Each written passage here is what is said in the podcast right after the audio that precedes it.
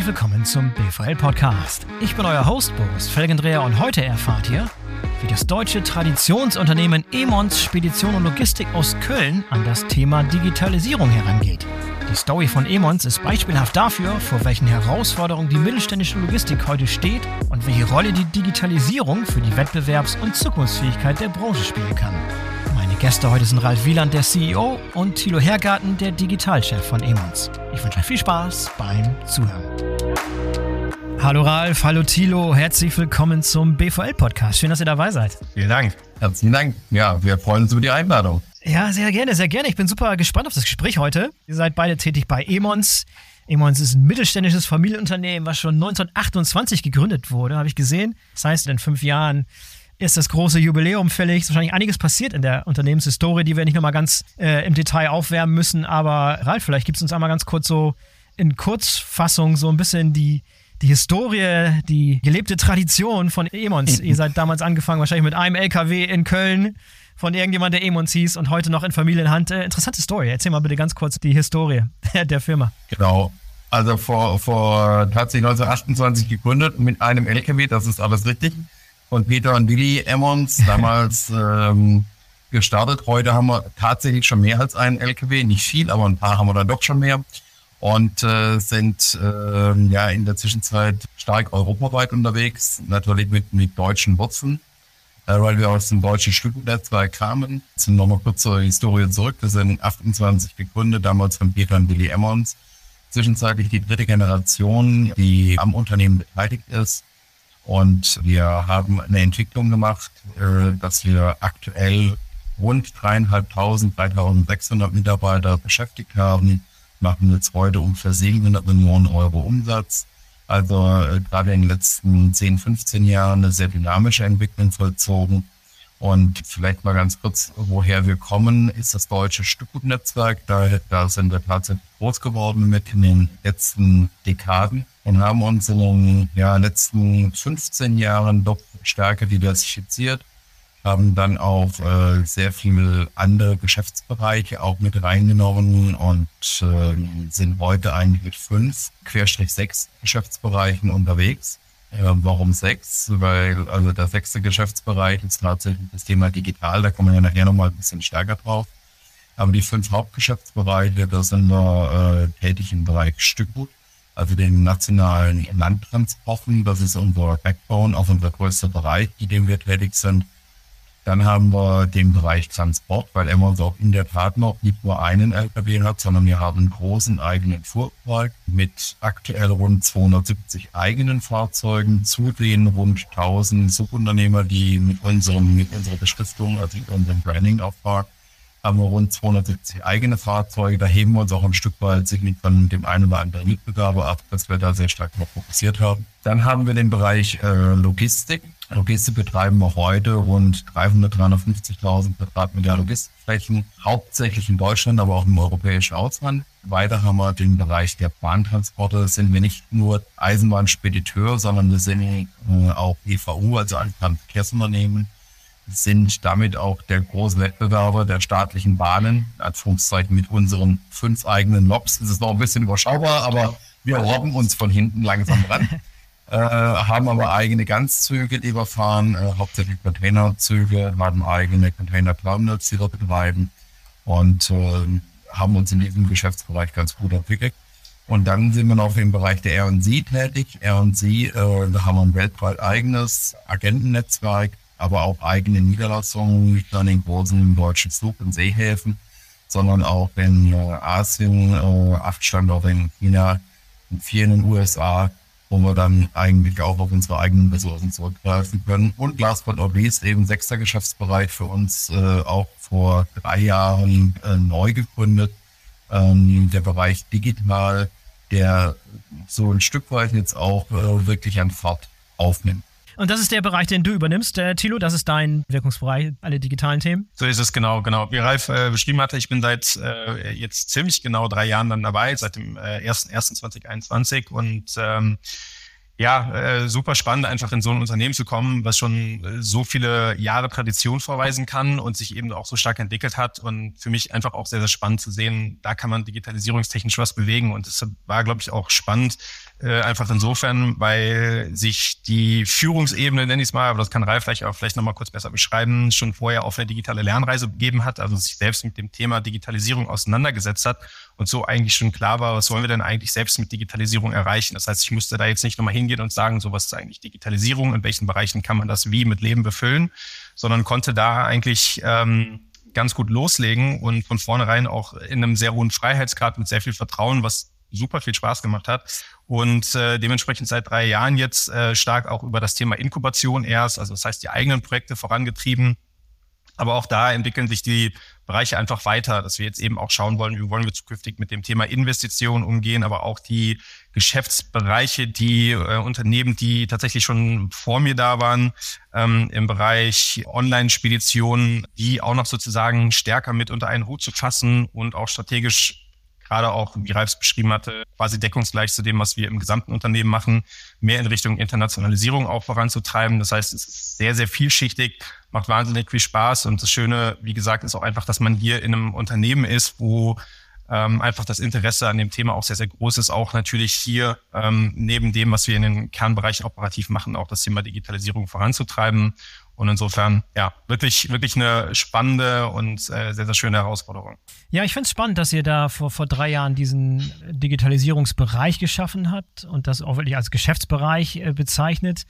Aber Ralf, vielleicht kannst du noch mal, uns mal darstellen, wie war das denn vor dem Einrichten dieser Einheit? Was habt ihr dort für digitale Projekte gemacht? Und was war dann der Auslöser, der Grund, warum ihr gesagt habt, wir müssen eine eigene digitale Einheit haben? Wir müssen es darunter bündeln, wir müssen es auch nach außen treiben. Nimm uns mal ein bisschen zurück, so die, durch die Denke, die da stattgefunden hat, diese, diese Transformation von, von wahrscheinlich verschiedenen digitalen Projekten, die irgendwo im Unternehmen stattgefunden haben, zu so einer Bündelung in so einer Digitaleinheit.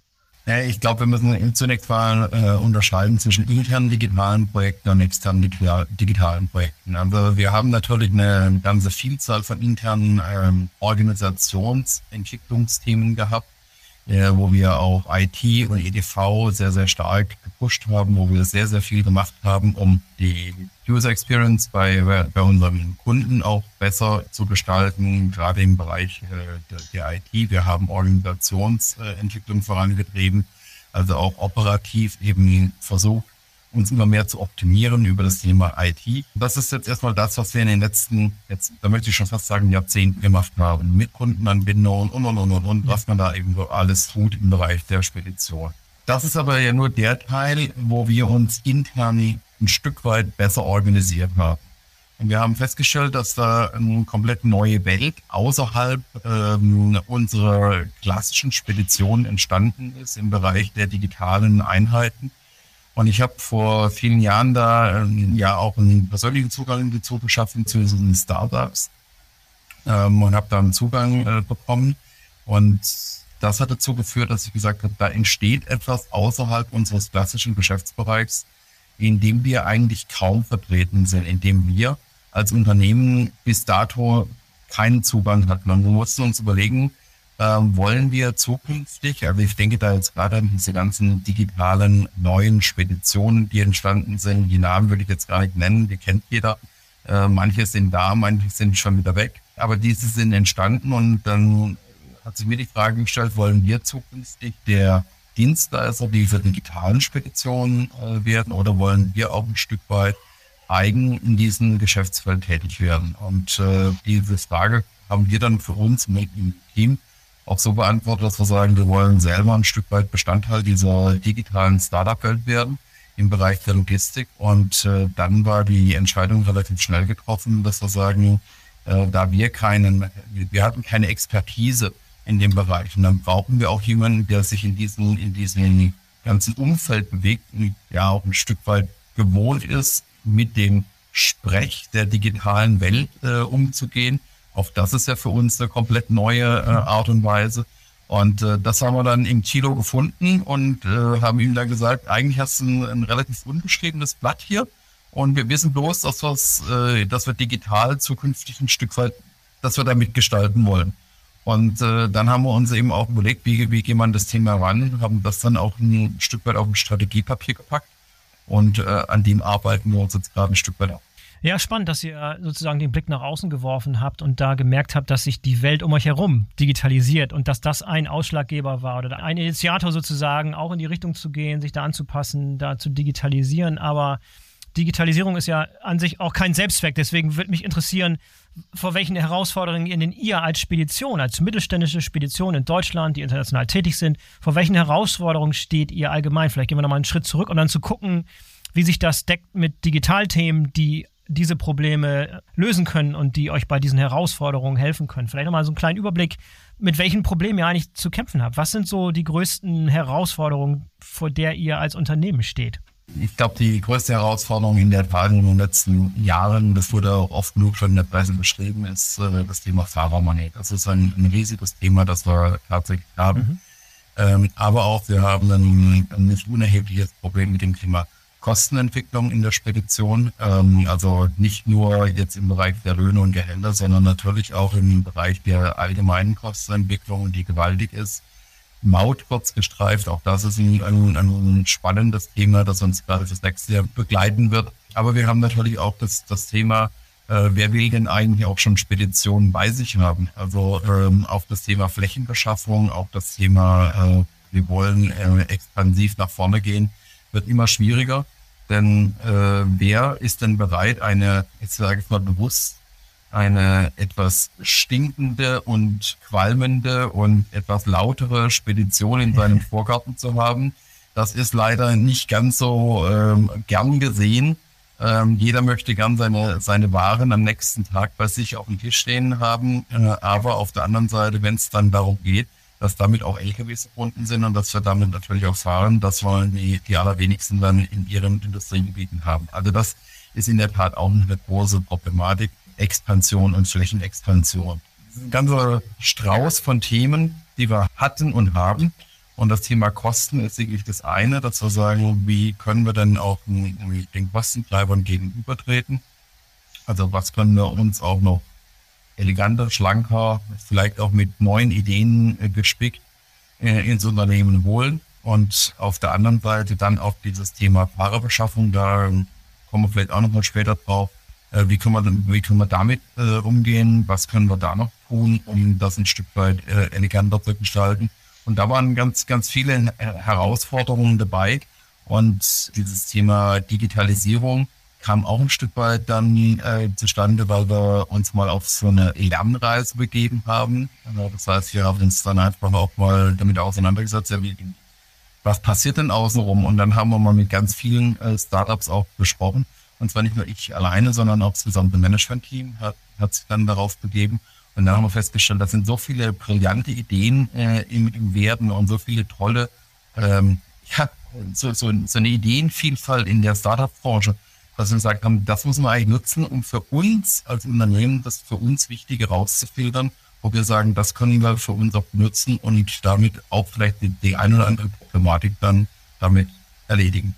Thilo, vielleicht für dich ein guter Einstieg, um uns zu beschreiben. Du hast angefangen zeitgleich sozusagen mit der Etablierung dieser Digitaleinheit. Das heißt, du hast es federführend auch mit aufgebaut. Teil gerne mit uns so die ersten Herausforderungen, denen du dich gegenüber gesehen hast, als du, ja. als du eingestiegen bist und sowas in einer traditionsreichen, verhältnismäßig analogen, zu dem damaligen Zeitpunkt noch Spedition, was du da vorgefunden hast und äh, wie du da rangegangen bist, um sowas dort zu etablieren. Selbst wenn sowas von der Geschäftsleitung beispielsweise vorgegeben wird, eine Richtung wird vorgegeben, das wirklich dann auch ins Unternehmen zu treiben und alle Leute mitzunehmen, ist eine Herausforderung. Stell mir vor, beschreib mal so die ersten, die ersten Eindrücke, als du das erste Mal da vor dieser Aufgabe standst. Ja, das ist eine spannende Frage. Also, ähm, wie wir es eben schon gehört hatten, äh, Digitalisierung im Sinne auch der neuen digitalen und ich nenne es mal innovativen Geschäftsmodelle. Es ist jetzt nicht alles ist immer basierend ausschließlich auf einer technologischen Lösung, sondern eben auch eine Geschäftsmodellinnovation ist ja auch durchaus das, ähm, was mit darunter fällt. Und eine der größten Herausforderungen war auf jeden Fall, ich meine, Ralf hat es eben gesagt, ähm, das Blatt ist recht unbeschrieben. Wir wissen, dass Digitalisierung wichtig ist und wir haben auch eine Vorstellung von dem, was Digitalisierung bedeutet. Und dass dieser Bereich jetzt eben nicht bedeutet, guck dir alle internen Prozesse an, optimier die, äh, nutze diese und jene Technologie, sondern eben auch, was können wir machen, und für mich ist so dieses Stichwort, dass wir durch die Digitalisierung eben mit kreieren wollen, anstatt darauf zu reagieren, ausschließlich was am Markt mhm. Und eine der größten Herausforderungen war für mich auf jeden Fall, dieses Blatt erstmal zu befüllen. Also ich kann mich noch äh, gut dran erinnern, es war ja noch dunkel, Anfang äh, Januar, Februar, wie ich dann in meinem Büro in der alten Zentrale gesessen habe und sagte, okay, was machst du denn jetzt? Ne? Also wie gehst du das Thema an? Und ich glaube, da ist wirklich eine sehr große Herausforderung. Im, äh, wir haben jetzt knapp 3700 Mitarbeiter und Digitalisierung ist etwas, was alle betrifft, äh, vom wirklich vom Fahrer, vom Personal auf der Halle bis zu den Leuten, die in der Zentrale irgendwo in den Abteilungen sitzen. Wie baust du das Verständnis dafür aus, äh, auf? Und für mich ähm, passiert das in mehreren Schritten. So der erste Schritt war eben erstmal dieses Verständnis aufzubauen. Das heißt eben sehr viel zu kommunizieren, vielleicht Workshops zu machen. Was ist eben Digitalisierung? Wie könnte man es definieren? Wie sind wir davon betroffen? Wohin wollen wir auch hingehen? Eben diese Strategie, die wir gemeinsam ausgearbeitet haben.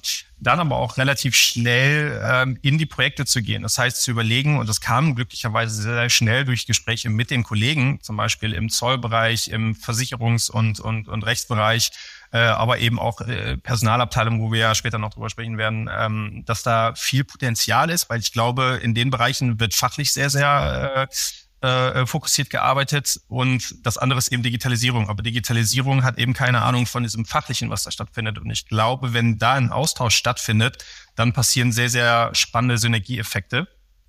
Und ähm, über die sind wir sehr schnell an die ersten Problemstellungen gekommen, beziehungsweise auch Potenziale äh, aus denen wir dann Projekte gemacht haben, natürlich um das eigene Problem zu analysieren und am Ende auch lösen zu können, aber am Ende auch natürlich mit dem Blick nach außen und das ist das ja auch, was Ralf eben beschrieben hatte. Wir wollen eben schauen, was passiert am Markt und wie können wir diese Veränderung der Digitalisierung insbesondere im Transportbereich, in der Logistik, in der Spedition mitgestalten, ähm, nämlich indem wir das nicht exklusiv immer nur für uns machen, sondern indem wir auch von vornherein wirklich mit betrachten, wie groß ist das Marktpotenzial. Und das haben wir gemacht dementsprechend auch früh an Kunden und Partner gegangen, an, an, an äh, Empfänger, einfach um zu verstehen, wie sieht das Problem für euch aus und wie können wir das dann wirklich in eine marktfähige Lösung äh, transferieren, um dementsprechend dann auch irgendwann auf den Markt bringen. Das haben wir jetzt schon zweimal gemacht. Einmal ist ein Produkt rausgekommen, was am Markt ist. Äh, das andere ist auch eine Ausgründung Beides wird sowohl intern genutzt, aber auch eben für den Markt zur Verfügung gestellt. So, und das ist so der zweite Schritt, ähm, nachdem er das Verständnis aufgebaut hat. Der, der nächste Schritt für mich in der logischen Konsequenz ist einfach der, dass wir sagen, das machen wir ja intern. Und jetzt sind wir intern aber auch an unsere internen Prozesse und Vorgehensweisen un und ungebunden.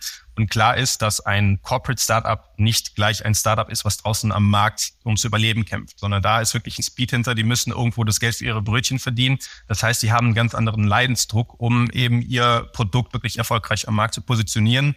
Ähm, das heißt im Umkehrschluss, da passiert eben auch viel, viel Spannendes und eben auch generell im Bereich äh, Logistik und, und äh, Transport, so dass es für uns eben auch spannend ist, dort zu kollaborieren, das heißt mit äh, Startups beispielsweise spannende Lösungen bei uns zu implementieren, aber langfristig eben auch eine Strategie aufzubauen, zu überlegen, wie können wir uns dann wiederum an diesen Geschäftsmodellen beteiligen und ähm, auch dann unsere eigenen natürlich noch weiterhin äh, nach außen fördern. Und ein anderer Punkt ist auch noch, dass ich denke, gerade Innovation und Digitalisierung lebt sehr, sehr stark von Netzwerken, von, von Partnerschaften, einfach indem man gemeinsam auf die gleiche Problemstellung, aber aus unterschiedlichen Perspektiven eben blickt. Und ich glaube, da ist einfach gerade die Logistik und Spedition sowieso ein Paradebeispiel für Netzwerke. Also ich kenne keine andere Branche, keine andere Industrie, in der so stark auch notgedrungen in Netzwerken gearbeitet wird und werden muss.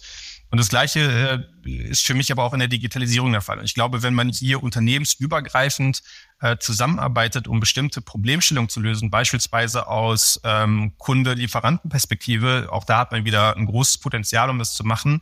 Und ich glaube, ich würde es nicht als Problemstellung bezeichnen, aber auch, um nochmal auf eine, äh, auf die Frage, die du äh, eingangs ähm, gestellt hattest, zurückzukommen, vor welchen Herausforderungen steht man. Und natürlich, Digitalisierung, wie du gesagt hast, ist kein Selbstzweck, sondern es beschreibt ja eine Veränderung. Es beschreibt eine Transformation in der Unternehmer, äh, in, im, im unternehmerischen Kontext, aber auch im sozialen Kontext einfach und Kunden und, und Empfänger, die sind einfach auch andere Standards gewohnt.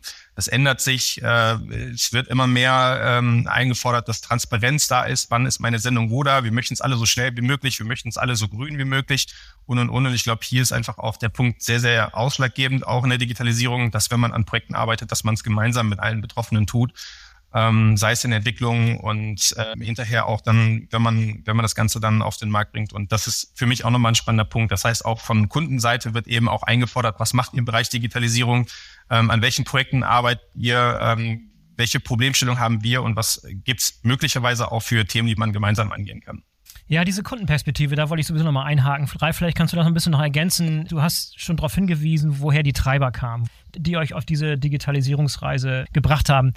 Wie viel davon war tatsächlich getrieben von Kunden? Denn ich kann mir vorstellen, dass Kunden, gerade wenn man sich neue Kundensegmente erarbeiten will, E-Commerce beispielsweise, ganz andere Ansprüche als vielleicht traditionelle Branchen. Was sind da für Ansprüche an euch herangetragen worden? Was heutzutage Standard ist? Was muss man machen? Welchen Kundenservice muss man bereitstellen? Welche Daten muss man tauschen? Beschreib mal so, wie der Druck von Seiten eurer Kunden eigentlich aussah. Also wenn ich ganz ehrlich bin, von der Kundenseite hatten wir da eigentlich jetzt insbesondere Hinblick auf die Digitalisierung, auf das Ausrichten einer Geschäftseinheit im Bereich des Digitalen relativ wenig äh, Kundendruck. Wir hatten natürlich äh, Druck, dass wir, dass wir uns entwickeln, dass wir sagen, wir haben einen, einen, einen ETA-Prozess oder ähnliche Themen, äh, dass wir über andere äh, operative Abwicklungsmöglichkeiten sprechen dass wir dort auch sehr innovativ äh, sind. Das, den Druck hat man natürlich schon, also auch von, von Seiten E-Commerce, wie ich es gerade schon gesagt habe, E-Tail in Druck. Da haben wir natürlich schon ein Stück weit einen, einen, Druck gehabt, aber das ist unser Stammgeschäft gewesen, das haben wir ohnehin schon entwickelt.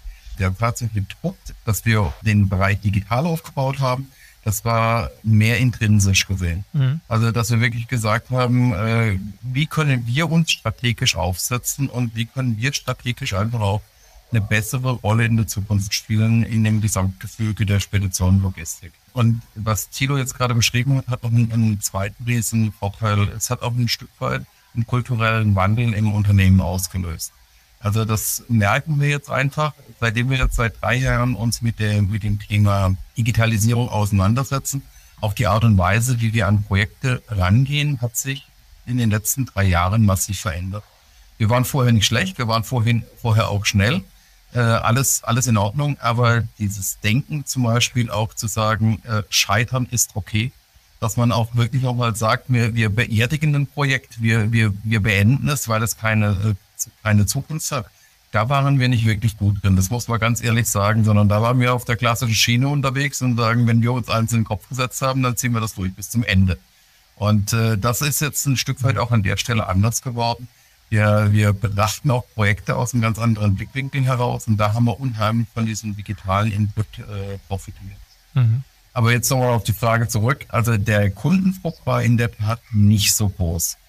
Ich würde vielleicht da auch noch ergänzen, ähm, ich glaube, Ralf hat es eigentlich auch ganz gut beschrieben. Es ist nicht das direkt, dass die Kunden direkt an uns herangetreten sind, so wir brauchen das und das und das für euch, äh, von euch, sondern das ist eher so der generelle Anspruch, den man hat. Man möchte, dass die Waren pünktlich sind, man möchte, dass die Waren unbeschädigt da sind und und und und in der ganzen Abwicklung. Und ich glaube, da sehen wir einfach intern viele, viele Dinge, ähm, wo wir sagen können, okay, wenn wir, und da ist auch ein Stichwort ganz relevant, Daten natürlich, wenn wir da die Daten auswerten, dann können wir einfach noch besser werden. Und ich glaube, das ist ein Thema, da hat die ganze Branche, äh, glaube ich, lange vielleicht nicht so den Fokus drauf gehabt, dass wir eigentlich auf einem riesen Berg von Datengold sitzen, den wir aber einfach noch nicht so ausgewertet haben. Und ich glaube, das einfach nochmal systematischer zu machen, im Bereich auf bestimmte Problemstellungen oder Anwendungen einfach auch zu machen, das hilft uns dabei, eben den Kundenerwartungen noch besser gerecht zu werden und ähm, parallel eben auch Ansätze zu entwickeln, die nicht nur uns helfen, sondern eben auch anderen Unternehmen, mit denen wir in Netzwerken und darüber hinaus arbeiten, weil wir sind ein großes Unternehmen, wir haben natürlich bestimmte Kapazitäten, die aber auch kleinere Partner in dem Umfeld nicht haben. Das heißt, wenn wir ein Problem für uns lösen können, dann können wir das natürlich auch anderen anbieten,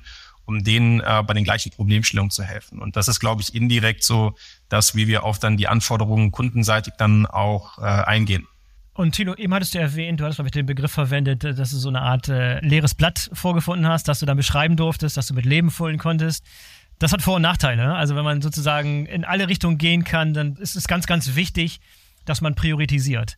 Da vielleicht die Frage, wie äh, geht ihr vor, wenn ihr entscheidet, in welche Richtung ihr geht, welche Technologien ihr nachverfolgt, welche Prozesse zuerst digitalisiert werden sollen, welche Projekte am vielversprechendsten sind. Da, das muss sauber priorisiert werden, sonst verrennt man sich vollkommen, gerade wenn man begrenzte Ressourcen hat. Beschreibt mal bitte, wie ihr da vorgeht, um wirklich euer Potenzial auf die Straße zu bringen und wirklich auch genügend Manpower, genügend ähm, Ressourcen hinter die einzelnen Projekte zu stecken. Wie geht ihr vor bei der Priorisierung? Also ich kann es ja mal relativ klassisch an dem Beispiel machen, wie wir auch unseren äh, Prozess aufgebaut haben. Das heißt, erstmal entstehen irgendwo Ideen. Die entstehen durch Gespräche mit äh, Kunden, mit Kollegen, mit, mit Leuten, die tagtäglich vor diesem Problem oder vor dieser Problemstellung äh, sitzen, sich damit auseinandersetzen. So, das, das wird dann äh, an uns herangetragen. Es gibt äh, teilweise Bewerbungsphasen, aber mittlerweile auch äh, komplett offen gehalten, sodass man jederzeit eigentlich mitteilen, äh, mitteilen kann, hier ist eine Problemstellung, von der ich glaube, dass man sie irgendwie digitalisierungstechnisch lösen kann. So, dann überlegen wir uns, okay, wie sieht denn eigentlich der Ansatz dahinter aus? Ist das wirklich ein Potenzial? Hat das Ganze auch eben ein Marktpotenzial? Dann wird es aufbereitet in Form von einem Pitch und äh, bis dato war es so, dass dann wir äh, ein bis zweimal im Jahr eine Veranstaltung hatten. Das ist unser interner Demo-Day. Da sitzt dann vorne eben die Geschäftsführung und äh, andere leitende Funktionen bei uns im Unternehmen, Aufsichtsräte, äh, Gesellschafter, die hören sich das dann an und dann wird gemeinschaftlich eben aber tagesaktuell, also, also in Echtzeit quasi entschieden, okay, das, was wir vorgetragen bekommen haben, hat, hat Potenzial. Ähm, das möchten wir gerne testen. Und ähm, ein entscheidender Punkt ist einfach eben auch diese Fehlerkultur. Nicht alles, das, was da vorgetragen wird, wird am Ende auch, ein, ein, um mal in, im ähm, Startup-Deutsch zu bleiben, ein Unicorn und äh, geht durch die Decke und sichert uns äh, dann, dann die Märkte für die nächsten 30 Jahre. Ähm, aber wir wollen es ausprobieren, wir wollen wissen, ob das funktioniert. Und dann sind wir hingegangen, beziehungsweise habe ich dann diesen Prozess, äh, diese, dieser, dieser Ausarbeitung der Projekte in drei ähm, Phasen untergliedert. Und die erste Phase ist die Problemphase. Mhm. Da wollen wir einfach rausfinden, ist das Problem wirklich relevant? Wer hat das Problem? Ist das ein Problem, was wir irgendwo intern in, ein, in einer Abteilung haben, in einem Geschäftsbereich? Oder ist das übers Unternehmen hinweg skalierbar? Ist das am Markt skalierbar? Welche anderen Unternehmen sind davon betroffen? Welche potenziell auch anderen Branchen sind davon betroffen?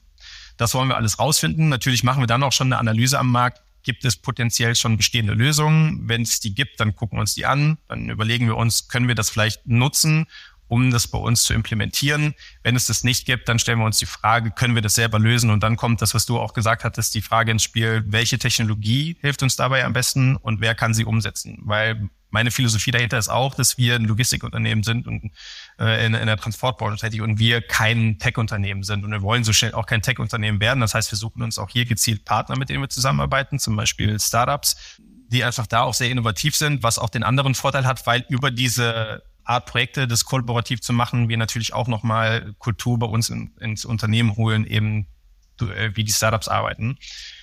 Ähm, so, wenn wir das alles gemacht haben, dann wir führen Kundeninterviews, wir führen Nutzerinterviews. Wenn wir uns dafür entscheiden, das vielleicht selbst in Form von einem Prototypen äh, zu entwickeln und das, was wir dann an Informationen und Daten zusammengetragen haben, das wird dann wieder in der nächsten Runde vor dem vor dem Gremium gepitcht ähm, so dass wir dann gemeinschaftlich wieder entscheiden, geht's in die nächste Phase. Die nächste Phase ist dann die Lösung und ich trenne das deswegen auch so scharf, weil wir leben in einem äh, sehr stark vom, vom Ingenieurswesen geprägten Land und wenn wir eins können, dann ist das in Lösungen denken und die Lösung, die wird schnell riesengroß und bricht in Featureitis aus und kann viel mehr, als sie eigentlich muss. Deswegen wirklich der erste, der Fokus aufs Problem und dann die Lösung. So und äh, dann aber auch wirklich gucken im Sinne von Minimum Viable Product, Prototypen etc. Äh, was ist die kleinstmögliche Lösung, die wir bauen können? Wie können wir das testen? Auch sehr ressourcenschonend, äh, insbesondere hinsichtlich der, der, des finanziellen Invests. Ähm, auch hier werden dann wieder Daten und Fakten gesammelt, die dann wiederum äh, präsentiert werden, gepitcht werden. Wenn es dann in die letzte Phase geht, dann wollen wir das eigentlich wirklich auf den Markt bringen. Dann wollen wir das mit echten Kunden vertesten und eben auch überlegen, wie kommunizieren wir das am Markt, so dass es dann nach diesen drei Phasen äh, ausgegründet wird oder auf den Markt geht als Produkt ähm, und dementsprechend vorangetrieben wird. So, so haben wir das strukturiert. Und äh, was wir auch machen, also wir haben ein kleines Team im Digitalbereich. Wir helfen den Projekten und den Ideengebern sehr, sehr stark, indem wir natürlich Methodik äh, bereitstellen, indem wir coachen, gucken aber auch, dass da wirklich dann aus der operativen Sicht dann die Fachexpertise da ist, so dass wir das wirklich dann gemeinsam mit den Kollegen aus dem operativen Bereich und dann uns im Digitalteam wirklich auch vorantreiben und dann möglichst schnell äh, marktfähig bekommen. So, und wenn sich jetzt in der ersten Phase aber herausstellt, da ist ein Projekt dabei, da gibt's schon was am Markt, ähm, dann gucken wir einfach an der Stelle, dass wir da auch äh, kollaborieren, dass wir wirklich zusammenarbeiten und dann ist es in der Regel so, dass es dann unseren Bereich verlässt, weil es kein neues Marktpotenzial hat.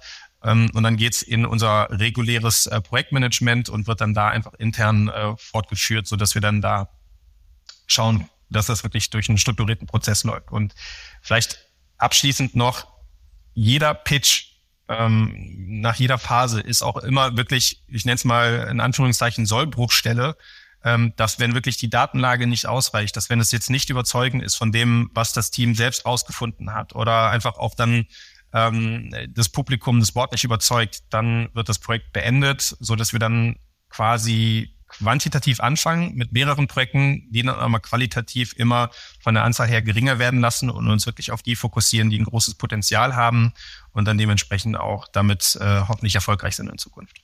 Und wir haben natürlich nichts dagegen, wenn am Ende doch ein Unicorn dabei rauskommt. Also. Sehr genau. Sehr schön. Okay, Thilo, wenn ich es nochmal zusammenfassen darf, diese, diese drei Pfade, ne? Also es gibt äh, bei dieser Problemphase und die entsprechende Lösung dazu gibt es erstmal eine Situation, wo ihr am Markt schaut und es gibt für ein existierendes Problem schon eine Lösung am Markt, dann ist es relativ einfach. Dann schaut ihr halt, was im Markt ist und tut euch mit dem Unternehmen zusammen und implementiert die Lösung, die bereits existiert. Die ist vielleicht die einfachste. Aber die anderen beiden, es, es äh, gibt Situationen, wo eine Lösung noch nicht besteht, das ist also auch ein Marktpotenzial.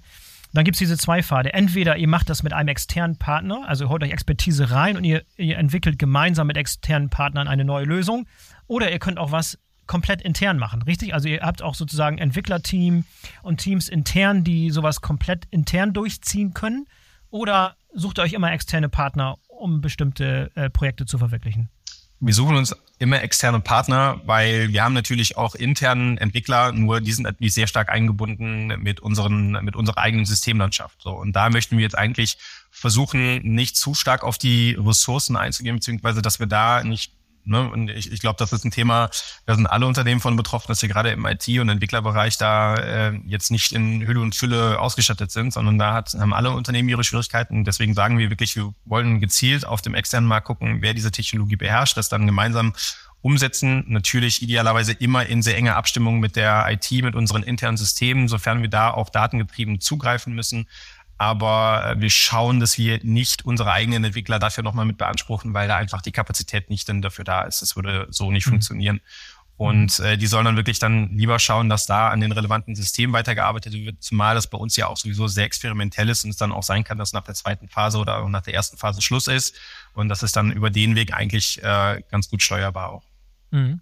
Okay, dann lass uns doch mal ein bisschen mit Leben füllen. Lass uns vielleicht so ein, zwei, vielleicht sogar drei exemplarische äh, Beispiele durchgehen von Projekten, die tatsächlich von dieser Problemphase über die Lösung bis tatsächlich zum marktfertigen Produkt sozusagen es durchgeschafft haben. Wo willst du anfangen? Was gibt es für gute Beispiele von Projekten, die wir mal exemplarisch hier uns vornehmen können? Also es gibt aus der ersten Runde, direkt als wir gestartet sind, zwei Projekte, die ähm, das eine schon auf jeden Fall auf dem Markt ist, das andere intern äh, gerade sehr stark genutzt wird und auch da das Ziel ist jetzt ähm, stärker noch an die externen Kunden heranzutreten und ein drittes, das ist aber gerade noch sozusagen in der letzten Phase, in der Reihenfolge würde ich es vielleicht machen.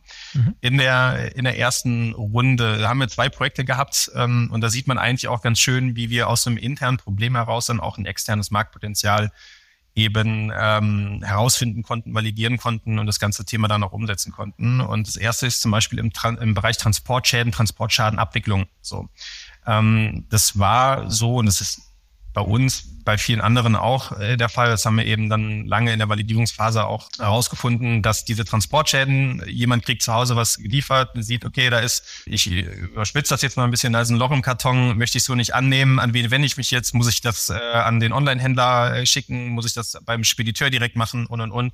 Dann wird der Transportschaden irgendwo erfasst, wird dann an uns weitergeleitet, wenn er nicht direkt bei uns gelandet ist. Dann muss es ja irgendwo dokumentiert werden. Das heißt, vielleicht hat der Empfänger Fotos gemacht vom Transport Sportschaden, hat aber aus Versehen seine Urlaubsfotos hochgeladen.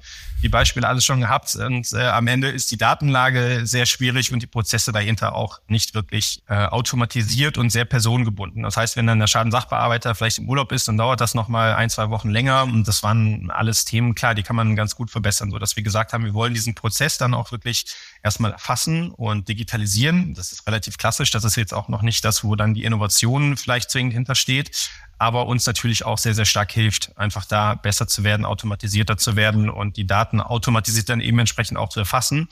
Haben dann überlegt, wie machen wir das denn dann aus Sicht derjenigen, die dann davon betroffen sind. Und dann haben wir bei uns im Tracking and Tracing einen Link platziert, worüber man, weil man sowieso oft in diese Mails guckt, man kennt das ja, man, man wartet drauf, wann kommt das Thema an, Transportschaden, aber da finde ich direkt den Link, kann draufklicken, Transportschaden wird erfasst, wird bei uns im System mit allen notwendigen Daten angereichert und wenn wir das Thema jetzt aber weiterdenken, und das ist das Spannende, was dann noch kommt, ist dann tatsächlich, wo die Innovation noch stattfinden kann, ist, die Daten können wir auswerten. Wir können quasi lernen, wann, wo, bei welchem Produkt, über, wenn der Fahrer über welche Straße fährt, wann kommt dieser Transportschaden denn eigentlich zustande? Wie können wir dann erstens hingehen, vielleicht mit dem Kunden zusammen neue Verpackungen ausarbeiten? Wie können wir vielleicht unsere Disposition, unser, unser Routing nochmal so optimieren, dass diese Transportschäden gar nicht passieren, so dass es das Ziel von diesem Projekt ist, eigentlich keine Transportschadenbearbeitung effizienter zu machen, sondern Transportschadenprävention zu betreiben. So, und das mhm. ist einfach super, super spannend und hat natürlich auch noch andere Effekte, dass wir dadurch dann ähm,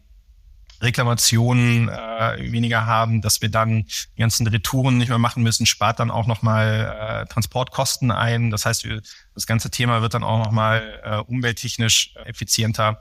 Und da ist einfach ein großes Potenzial, was gerade intern in der Nutzung ist und aber auch bei Kunden extern, und das sind wir auch in Gesprächen, dann eben auch implementiert werden soll. Aber das ist natürlich ein höherer Individualisierungsgrad, weil die Prozesse in jedem Unternehmen dann auch einfach anders aussehen, was dann diese Transport- und Prozessabwicklung äh, angeht. So. Und ein anderes Projekt, was wir hatten, was zeitgleich gestartet ist und was auch als frei verfügbares Produkt auf dem Markt Thema Castify. Und Castify, da geht es eben um die möglichst schnelle und effiziente Suche nach Zolltarifen. So, und äh, da ist es so, ich wusste das vorher auch nicht, weil ich jetzt nicht leidenschaftlich verzollt habe in meiner Freizeit, aber wenn man sich dann mal mit dem Thema auseinandersetzt und lernt, was so dazugehört, wie das dann auch oft so ist, im, im Beamtendeutsch ist dann eine Schraube wenn ich die jetzt verzollen möchte, keine Schraube, sondern ein Nagel mit Gewinde. So, und wenn ich das nicht weiß, dann suche ich mir, suche ich mir dann Wolf und, und habe vielleicht Stunden damit verbracht, bis ich dann rausfinde, wie es ist. Leute, die tagtäglich sich mit dem Thema Zoll auseinandersetzen, die wissen das, aber eben nicht der Laie, der eigentlich seine Produkte verkaufen möchte und sich nicht stundenlang mit dem Zoll quälen möchte. So, und da haben wir dann einfach ähm, durch einen Machine Learning Algorithmus, künstliche Intelligenz könnte man jetzt sagen, eigentlich eine Lösung entwickelt, so dass ich egal was ich eingebe, ich gebe trotzdem äh, Schraube ein, dann finde ich eben die korrekte Zolltarifnummer für Nagel mit Gewinde. Und natürlich haben wir auch hier wieder ein großes Potenzial, das für uns zu nutzen, weil wir auch im Kundenauftrag dann zum Beispiel das Thema Zoll mit abdecken, aber eben auch für die Unternehmen, gerade so im Online-Bereich beispielsweise, die dann auch Verzollungen äh, betreiben und sagen können, okay, hier finde ich meine Zolltarifnummern, kann sie in einem System pflegen und kann das dementsprechend dann auch schnell machen. Und äh, was man eben auch noch wissen muss, ist, dass diese Nummern, die können sich jährlich ändern und ich bin dann selbst in der Pflicht, diese Änderungen zu recherchieren. Das kann das System dann eben auch automatisch machen, so dass ich dann nicht mehr Gefahr laufe, die falsche Tarifierung zu nutzen, zu viel, zu wenig Geld zu bezahlen oder sogar rechtlichen Konsequenzen ausgesetzt zu sein. So, das sind die beiden Produkte, ähm, das einfach sehr, sehr spannend war da sich da die Synergieeffekte Digitalisierung und Fachbereiche sehr schnell äh, ergeben haben. Und ein anderes Thema, was eben auch sehr stark auf eine Problemstellung eingeht, von der die Branche gerade betroffen ist, ist, was Ralf eben auch sagte, ist der Fahrermangel wo wir eine Plattform gerade entwickelt haben, die auch schon im Einsatz ist, wo wir dann eben im Nicht-EU-Ausland auch Fahrer rekrutieren können und dann eben erstmal eine Eignung stattfindet, haben die Leute Interesse daran, was ist überhaupt der, äh, was, was bedeutet das, ein Berufskraftfahrer zu sein, schon mal erste Kurse machen können, Sprachkurse und so weiter. Und dann eben vom Prozess her das Ganze so aussieht, dass wir die Leute dann hier rüberholen, hier in Deutschland integrieren.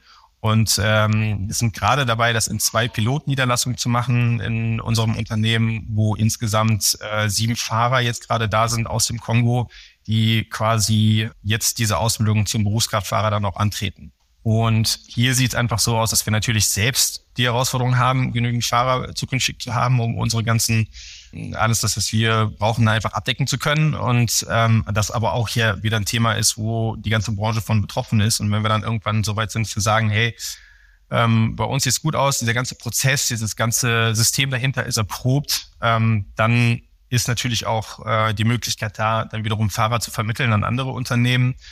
Und ähm, das funktioniert dann beispielsweise in zwei unterschiedlichen Varianten, dass man entweder sagt, hey, ihr könnt selbst ausbilden, super, wir übernehmen quasi nur den Prozess der Vorqualifizierung, Integration und übergeben euch dann den äh, Azubi oder ihr könnt sozusagen fertig ausgebildete bei uns im Unternehmen dann äh, bekommen.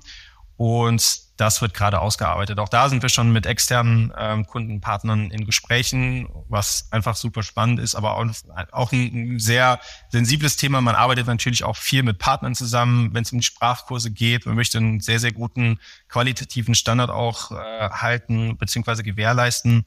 Und natürlich trägt man an dieser Stelle auch eine sehr große soziale Verantwortung. Man ähm, spricht natürlich mit Menschen in anderen Ländern, die dort ihren Lebensmittelpunkt aufgeben, dann auch hier rüberholen Dementsprechend ist da eine sehr, sehr sorgfältige Vorbereitung einfach extrem wichtig. Und auch, ähm, da bin ich ganz stark der Meinung, dass man eben mit den Partnern, mit denen man arbeitet oder die Unternehmen, zu denen man hinvermittelt, dann auch nochmal dafür sensibilisiert, was es bedeutet, jemanden aus einem, aus einem anderen Land und mit einer anderen Kultur zu bekommen, dass dementsprechend dort auch eine Art äh, äh, Schulung, wie auch immer, stattfindet, um einfach zu gewährleisten, ähm, nicht nur ihr bekommt gute äh, ausgebildete Fahrer, sondern eben auch die Fahrer können sich darauf verlassen, dass sie in dafür qualifizierte Unternehmen dann eben auch übergeben werden zwei sehr gute Beispiele. Das, das Castify-Beispiel kannte ich sogar. Ich glaube, Castify habe ich ähm, auf der Bühne beim Logtech Festival in Hamburg kennengelernt, beim, beim Startup-Pitch. Und das so ist das Thema, es, genau, ja. Zoll, Zolltarifierungsnummern, das ist interessant. Ja, ja, hatte ich, hatte ich auch völlig unterschätzt. Als ein Wirkungsfeld von KI äh, erstmal und dann auch, was da für mhm. Einsparpotenzial ist und wie einem äh, über Technik da das Leben viel, viel einfacher gemacht werden kann. Super spannend. Äh, Tilo, jetzt hast du drei, drei Beispiele äh, geschildert, die sozusagen eure Prozesse vereinfachen, leichter machen und Probleme beseitigen. Wenn man mal einen Schritt weiter denkt und so ein bisschen auf die, die Königsdisziplin der Digitalisierung schaut und schaut, wie man die Geschäftsmodelle von einer Spedition beispielsweise erweitern kann, erneuern kann, aufs nächste Level hieven kann. Was sind da für Projekte angedacht? Was, was könnt ihr euch vorstellen, wie die Digitalisierung euch helfen kann, euer Geschäftsmodell zu erweitern über das, was ihr normalerweise macht oder was ihr seit, seit, seit vielen, vielen Jahren macht. Ist ein bisschen vielleicht die Königsdisziplin und äh, wo es nicht nur darum geht, bestehende Prozesse irgendwie zu optimieren oder Probleme wie Fahrermangel oder äh, Zolltarifnummern oder Schadensmeldungen, Schadensbegrenzung zu betreiben. Was ist da dein Blick darauf, wie man euch auch dabei helfen kann, euer Geschäftsmodell noch ein bisschen weiter zu, ja, aufs, aufs nächste Level zu bringen? Stichwort Daten beispielsweise. Das äh, kam vorhin schon mal. Vielleicht da in der Richtung was angedacht. Das ist natürlich ein bisschen auch die Glaskugel gestreichelt, einfach zu sagen, okay, das ist genau das, wie wir äh, die eigene Branche disruptieren können. Ne? Also ich weiß jetzt nicht, ob es irgendwann mal dazu kommt, dass wir 3D Drucker haben, die dann überall platziert sind, so dass die Transportwege wegfallen. Und auch die müssten ja dann irgendwo äh, mit, mit ähm, Rohmaterialien äh, bestückt werden. Das, deswegen, das kann ich, kann ich so an dieser Stelle gar nicht sagen. Ich glaube einfach, dass wir ähm, aufgrund von Auswertungen bezüglich Daten, wenn es um Empfänger geht, wenn es um unsere Kunden geht, wann wird was wie wo verschickt, äh, einfach noch sehr viel mehr in den prädiktiven Bereich kommen können und dann auch wiederum unsere internen Prozesse vielleicht darauf äh, hin abstimmen können, dass einfach da Dinge effizienter laufen, sei es von den Prozessen selbst, die jetzt gar nicht so sehr menschengetrieben sind, aber auch äh, Letzteres, wenn es darum geht, irgendwie, wann brauchen wir eigentlich wie viele Leute wo auf der Halle, im LKW und und und, das einfach noch vorher zu steuern, dass wir diese Peaks besser abfangen können. Beispielsweise, ich glaube, da ist das Thema Daten, Datenauswertung und Transparenz noch ein entscheidendes Thema in Zukunft. Aber ähm, wie sich da jetzt durch die Digitalisierung und das eigene Geschäftsmodell nochmal erheblich verändern wird, das äh, klar ähm, ist, ist ein Riesenfeld, auch gerade wenn es um das Thema Technologie und neue Antriebe etc. geht, was, glaube ich, da auch einfach nochmal zwingend zu einer Veränderung von Geschäftsmodellen führen wird, weil einfach bestimmte äh, Voraussetzungen oder andere sind, die nochmal vielleicht zu anderen Geschäftsmodellen führen werden. Aber es wäre schwer zu sagen, jetzt das äh, kann man machen, da kann man konkret ansetzen. Ich glaube, das, das wird sich eben auch entwickeln und ein paar Sachen muss man dann vielleicht auch doch erstmal wirken lassen, um für sich herauszufiltern, was davon ist jetzt ein Hype was davon ist wirklich ernst zu nehmen, auch als Veränderung. Ich glaube, jeder, der äh, jetzt hingegangen ist und gedacht hat, okay, ich muss jetzt irgendwo eine virtuelle Niederlassung oder eine Filiale im, im, im Metaverse haben, weiß ich nicht, sehe ich bis jetzt noch nicht so den Mehrwert drin. Also ich glaube, es gibt auch wirklich Veränderungen, die, die sollte man erstmal wirken lassen, um einfach dann auch zu schauen, was davon ist auch wirklich relevant, anstatt da jetzt irgendwie aktionistisch ranzugehen und zu sagen, okay, das müssen wir für uns auch äh, erkunden und, und äh, direkt umsetzen. Und wenn wir tatsächlich schon die, ähm, die Königsdisziplin erklommen hätten und äh, den Königsweg auch gefunden hätten, dann wäre es sicherlich ganz so ratsam, jetzt darüber zu sprechen, über die disruptive Möglichkeit, die wir darin sehen. Weil ich glaube, dafür hätten wir dann hier zu viele Zuhörer, sondern würden wir uns schon noch ein bisschen weiter nach vorne entwickeln wollen, bis wir dann wirklich auch ein Alleinstellungsmerkmal haben. Aber ich sehe das genauso, wie Guido gesagt hat. Es geht äh, für uns hauptsächlich um das Thema Ressourcenschonung in allen Bereichen. Äh, wir mhm. sprechen über viele Themen, CO2-Reduzierung etc. pp. Ähm, aber auch, dass wir immer, immer weniger Fachkräfte bekommen. Und von daher ist es für uns umso wichtiger, dass wir möglichst Ressourcen schon mit den Themen umgehen können. Und ich glaube, da kann, können uns Daten allgemein weiterhelfen. Also es wird viel im Bereich der Optimierung weiterhin laufen, aber eben auch außerhalb unseres klassischen Geschäftsbereichs, so wie wir wir haben ja im Moment immer nur an den Transport von A nach B gedacht und haben die gesamten Begleitprozesse nur bedingt äh, betrachtet. Und ich glaube, da hilft uns unglaublich der Bereich der Digitalisierung, was ich auch sagen muss, was in den letzten drei Jahren an Ideen innerhalb unseres Unternehmens entstanden sind. Also wie viele Pitches wir gehabt haben, die zwar vielleicht nicht immer alle jetzt auch schon in der Phase sind, wie die drei gerade genannten, aber was wir alles erlebt haben, in den allermeisten Fällen von unseren Mitarbeitern, das war kolossal, das war umwerfend. Also damit habe ich überhaupt nicht gerechnet und auch in Bereichen gedacht wurden, die wir so nicht gedacht haben. Das Ding von Azubi ähm, besser geleiten über Gefahrgut bis hin zur Kastikfrei bis Fahrerbeschaffung im Ausland. Also wir haben da einmal komplett durchgespielt. In allen Bereichen wurde, wurde wirklich sehr, sehr kreativ gedacht. Und ich glaube, das ist das äh, für mich auch der Königsweg, dass wir diese, diese Ideen, diese Chancen, die auch im eigenen Unternehmen bestehen, aber auch vom Markt herangetragen werden, dass wir die einfach nutzen und für uns selbst werten, dass wir sagen, wo können wir äh, partizipieren von diesen ja, super Ideen. Ja, wenn ihr mal einen Blick nach vorne werft, wie, ähm, wie würdet ihr in Zukunft dieses System, dieser Entwicklung von neuen digitalen Prozessen und Anwendungen und so weiter, das ihr beschrieben habt, diesen Prozess, den ihr beschrieben habt. Wie kann man den in Zukunft noch verbessern, noch weiterführen, vor allem auch skalieren? Also wenn man jetzt mal guckt, ihr sagt, ihr habt eine, eine große Anzahl von verschiedenen Projekten dabei gehabt, Ideen dabei gehabt, die durch diesen Filter durchlaufen. Und letztlich bleiben dabei drei Dinge oder vier Dinge über, die man tatsächlich dann wirklich als Produkte wirklich vorweisen kann. Wie kann man das skalieren? Weil es gibt noch tausende von Problemen, tausende von Prozessen und tausende von Dingen wahrscheinlich in eurem Unternehmen alleine, die optimiert werden können per Digitalisierung. Wie kann man da in Zukunft nochmal ein Brikett mehr drauflegen? Wie kann man das Ganze noch größer machen, noch schneller machen? Vor allem, was sind da eure Gedanken? Also definitiv ein Punkt ist auch, dass wir mit dem Thema Ressourcen noch besser umgehen. Und ich glaube, das ist auch wiederum etwas, vor dem eine, Herausforderung, vor denen viele Unternehmen, die in diesem Bereich was machen, äh, stehen. Okay, wie die, die Ideen kommen von den Mitarbeitern unseres eigenen Unternehmens und ähm, wie gehen wir mit dieser Doppelfunktion aus, dass jemand eigentlich diesen Job erfüllt, aber dann auch noch ein innovatives Projekt hat. Ich glaube, da noch äh, Strukturen zu schaffen, die es ermöglichen, dann, wenn das Thema auf den Markt geht, noch besser auszustatten mit Ressourcen beispielsweise, um das Thema voranzutreiben. Ein anderer Punkt ist auch noch, sich sozusagen für externen Input zu öffnen, dass man sagt, wenn jemand eine relevante, einen relevanten Ansatz hat, vielleicht eine Idee für ein Startup oder oder für ein Projekt, um das umzusetzen, sucht aber vielleicht noch das passende Unternehmen dafür. Dann sind wir absolut auch offen dafür, uns das anzuhören und zu überlegen, was könnten wir da gemeinsam machen. Das würde nochmal im Prinzip die Schlagzahl auch äh, ein Stück weit erhöhen.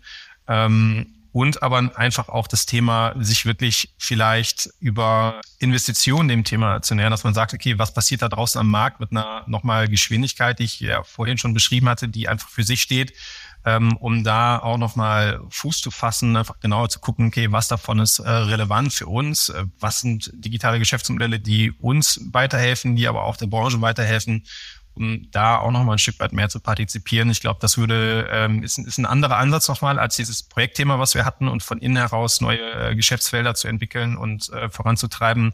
Aber wenn man Digitalisierung für mich in meinen Augen konsequent zu Ende denkt, dann ein Schritt, der absolut dazugehört weil das eben das ist, was da draußen am Markt passiert. Und dann hätte man, glaube ich, ein sehr schönes Gleichgewicht aus internen Ansätzen, die man fortführt, plus das, was draußen am Markt passiert und eben auch über Ansätze der Kollaboration. Und ähm, ich glaube, wir haben für uns einen ganz spannenden Weg der Digitalisierung gefunden. Und wenn man sich den Mittelstand anguckt, äh, dann ist es auch branchenunabhängig, dass wir sehen, dass da einfach noch viele Unternehmen vor großen Herausforderungen oder Hürden stehen, die eben noch nicht für sich die Frage beantworten können, was ist Digitalisierung? Ist es, dass wir vorher Mails geschrieben haben und jetzt in Microsoft Teams äh, kommunizieren? Das ist es eben nicht sondern einfach da zu verstehen, was ist es, wie kann man diesen Weg angehen und wir da einfach über den Weg auch unsere Erfahrungen gerne teilen und dementsprechend auch mal schauen, wo kann man potenziell auch zusammenarbeiten, was gibt es da für spannende Ansätze und ich glaube, das sind viele Bereiche, um jetzt vielleicht nicht per se die Anzahl der Projekte ausschließlich zu erhöhen, aber generell mehr zu machen, um die Themen auch voranzutreiben und äh, das Ganze eben über die eigenen äh, Grenzen hinaus, was ich sehr, sehr spannend finde. Ja, Thilo, jetzt weiß ich, dass wir eine ganze Reihe an Zuhörerinnen und Zuhörern aus dem Bereich Technologieanbieter, sowohl Startups als auch etablierte Player haben, die vielleicht Interesse haben, mit euch zusammenzuarbeiten. Was ist so der präferierte Weg? Wie kommt ihr am besten äh, mit denen in Kontakt? Äh, Gibt es einen formellen Prozess? Du hast vorhin schon diese, diese Innovations Day oder irgendwelche Meetings oder Tage oder Veranstaltungen erwähnt, die da in Frage kommen. Gib mal kurz so den Überblick der Optionen, wenn jemand hier Interesse hat, mit euch mal über ein paar Dinge ganz konkret zu sprechen. Das ist, das ist eine spannende Frage. Ähm, also am liebsten nicht die fünf E-Mails und hey, ich versuch's nochmal und falls das untergegangen ist, dann jetzt und nochmal das letzte Mal und ich will dir nicht auf die Nerven gehen. Das, mhm. das äh, ist schwierig. Ach, ähm, gerne eine E-Mail schreiben, vielleicht auf einen konkreten Use Case äh, wirklich sich beziehen, dass man sieht, okay, was ist wirklich direkt der Mehrwert? Und, und klar, die Unternehmen arbeiten immer mit vielen anderen zusammen, aber auch auf uns als Unternehmen bezogen. Warum wollt ihr mit Emmons zusammenarbeiten? Ähm, und äh, ja, also es besteht die Möglichkeit, gerne sonst auch mal zu einem, zu einem Pitch vorbeizukommen, das da zu machen. Und ich glaube, wenn da wirklich ein, ein uh, Use Case ist, über den man sich ernsthaft unterhalten kann, dann ähm, gerne äh, per LinkedIn anschreiben, äh, per Mail. Genau, nur äh, möglichst irgendwie konkret und nicht so dieses äh, klassische, hey, wir sind hier ganz toll und haben schon diese ganzen Kunden und generell haben wir schon das und das und das und das gemacht, sondern wirklich so, wie können wir euch helfen? Warum wollen wir mit euch zusammenarbeiten? Und ich glaube, für mich ist es eben auch sehr, sehr stark ein ausschlaggebender Punkt, dass wir ähm, auf der Ebene der Teams gut zusammenarbeiten können. Das heißt, ähm, dass man da wirklich zueinander findet und nicht rein über jetzt äh, auch das Produkt oder die Lösung, sondern dass man auch wirklich da kulturell gut zusammenpasst. Macht Sinn. Ich hinterlasse einen Link in den Show Notes, dann können die Leute sich direkt bei euch beiden melden. Ralf, Thilo, vielen Dank, dass ihr heute dabei wart. War sehr interessant. Ich wünsche euch viel Erfolg auf eurem zukünftigen digitalen Weg und ich, äh, ich hoffe, ihr werdet auch die nächsten 100 Jahre noch erfolgreich am Markt sein. In digitaler Form. Bis zum nächsten Mal. Mach's gut. Das ist das Ziel. Alles klar. Herzlichen Dank. Danke. So, das war der BVL-Podcast mit Ralf Wieland und Thilo Hergarten von Emons. Ich hoffe, euch hat's gefallen und ihr seid beim nächsten Mal wieder dabei. Denkt dran, den BVL-Podcast zu abonnieren, damit ihr keine der kommenden Folgen verpasst. Für heute sage ich Tschüss und auf Wiederhören. Bis zum nächsten Mal. Euer Boris Felgendreher.